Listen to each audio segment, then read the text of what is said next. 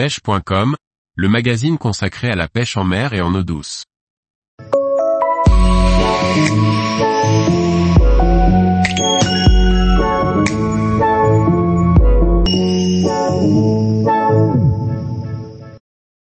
Zander Pro 3, épisode 4, tous derrière Nez et LMAB la semaine prochaine. Par Thierry Sandrier.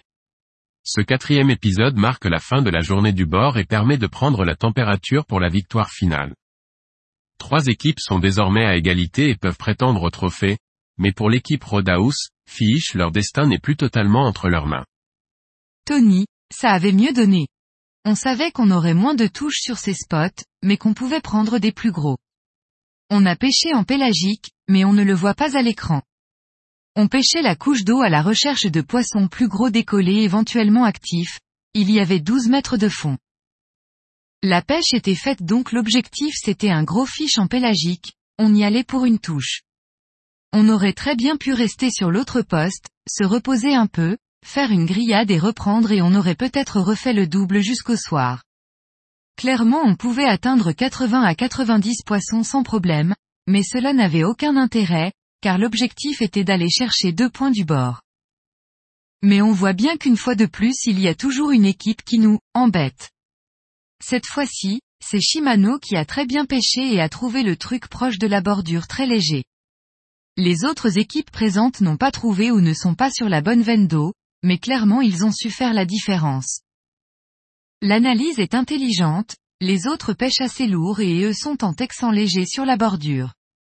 On voit d'ailleurs que Freddy Arbor fait un joli poisson un peu dans les mêmes conditions.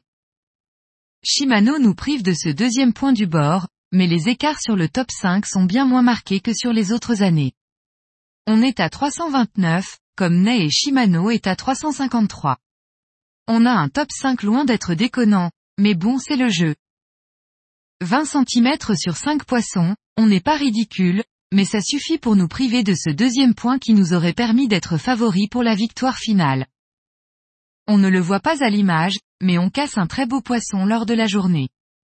Mais bon comme dirait Dustin, on rate toujours le plus gros, rire. Ce n'est pas grave dans l'absolu, car il n'aurait pas été suffisant pour gagner un point de plus. Tony, non et puis on n'aurait pas pu décaler jusqu'au coucher du soleil pour deux raisons. On a poussé, mais on était vraiment très fatigué, sincèrement on était cramé. On le voit à nos têtes d'ailleurs. Rire. Quand on arrête on a encore trois heures de route à faire derrière. Et puis on a aussi nos dix heures de pêche réglementaire, donc on ne pouvait pas pêcher plus longtemps. Tony, Ben oui ça a une influence comme sur la plupart des espèces, mais ça dépend aussi des endroits et des milieux. C'est toujours pareil, cela peut varier d'une zone à l'autre. En Espagne, les poissons n'aiment pas le changement, ils préfèrent la stabilité, mais un peu comme partout en réalité. Pour moi les changements c'est toujours radical pour la pêche, car cela demande du temps pour les poissons pour s'adapter. Tony, alors oui, mais depuis peu. J'étais un prochade pour le linéaire, mais je commence à mettre des finesses avec des caudales assez souples pour avoir une réaction au moindre petit twitch. De plus en plus, car ça permet aussi parfois d'avoir des descentes plus rapides et de varier les vibrations. L'animation est un peu différente, il faut s'adapter aux envies des cendres et aux leurs choisis. Tony, oui. On voit bien que même sur des zones où il y a des gros et où ils avaient réussi leur pré-fishing et bien c'est dur.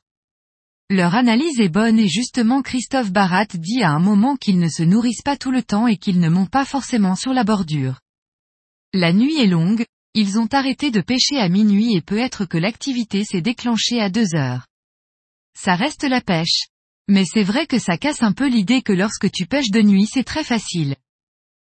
Cette année du bord, il n'y a pas de 90 cm, mais faut remettre l'église au milieu du village, ils font quand même des très jolies fiches. Une moyenne à 350 cm, c'est loin d'être dégueulasse. On est quand même sur un spot exceptionnel. Maintenant le problème c'est que je crois que le spot est grillé. Nez y était la première saison et maintenant il doit y avoir beaucoup de monde.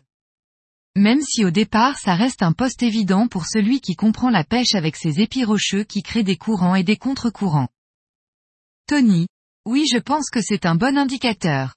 Lorsqu'il y a des poissons, des gardons ou des brèmes, si le spot tient du poisson, c'est qu'il est intéressant pour l'ensemble des poissons. C'est que la nourriture ou l'apport en oxygène sont bons et que c'est une zone de tenue profitable pour tout le monde. Mais comme dit Freddy les cendres n'en mangent pas forcément. Même si je pense que les gros cendres ne doivent pas se priver pour se faire une plaquette de temps en temps. Freddy il sait de quoi il parle, donc il faut l'écouter. Lorsqu'il dit par exemple que les gros cendres préfèrent les gros leurres j'en suis convaincu aussi. Ils sont moins rapides et ont besoin de plus de protéines donc il faut leur présenter quelque chose en conséquence. Tony, non comme le premier jour effectivement. On n'est plus dans la démesure et des poissons hors normes des premières saisons, 96 cm, 1 mètre etc. Mais je pense que ces poissons sont encore là et que les conditions de pêche font qu'ils ne les prennent pas. Après ce sont des secteurs qui subissent des grosses pressions de pêche et ils sont donc peut être plus méfiants. Mais il en reste c'est sûr, d'ailleurs en pré-fishing ils en font a priori.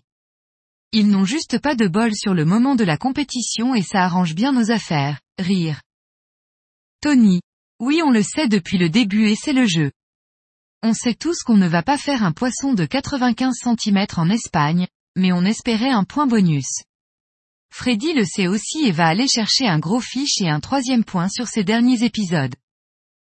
C'est pour ça qu'on voulait absolument ce top 5 du bord, car on les contraignait alors à aller chercher deux points sur le dernier jour et là c'était plus la même histoire pour eux. Mais là Shimano et Abu Garcia savent très bien maintenant qu'ils n'ont qu'un point à faire. Car ils savent que LMAB et Nez ne feront pas trois points sur le dernier jour. Ils partent avec un avantage psychologique, car ils savent qu'ils ont juste ce point à aller chercher. Mais Bonnez et LMAB ne vont pas les laisser gagner et pour nous le top c'est qu'une de ces deux équipes fasse deux points ou qu'ils se les partagent. Donc tous derrière Nez et LMAB la semaine prochaine. Bon peut être qu'on ne fera pas le point du nombre non plus. Il y a aussi des équipes comme Relax qui sont en Espagne et qui peuvent faire un gros score. On n'a plus les résultats donc rien n'est acquis. Mais là où on est fier, c'est que l'on voit sur les deux dernières saisons que ce n'est pas parce qu'on est en Espagne que l'on fait des scores de dingue. Faut vraiment les trouver. Relax fait 14 poissons du bord, c'est une belle pêche et il ne faut pas l'oublier. L'année dernière on ne faisait pas ça. Tous les jours, retrouvez l'actualité sur le site pêche.com. Et n'oubliez pas de laisser 5 étoiles sur votre plateforme de podcast.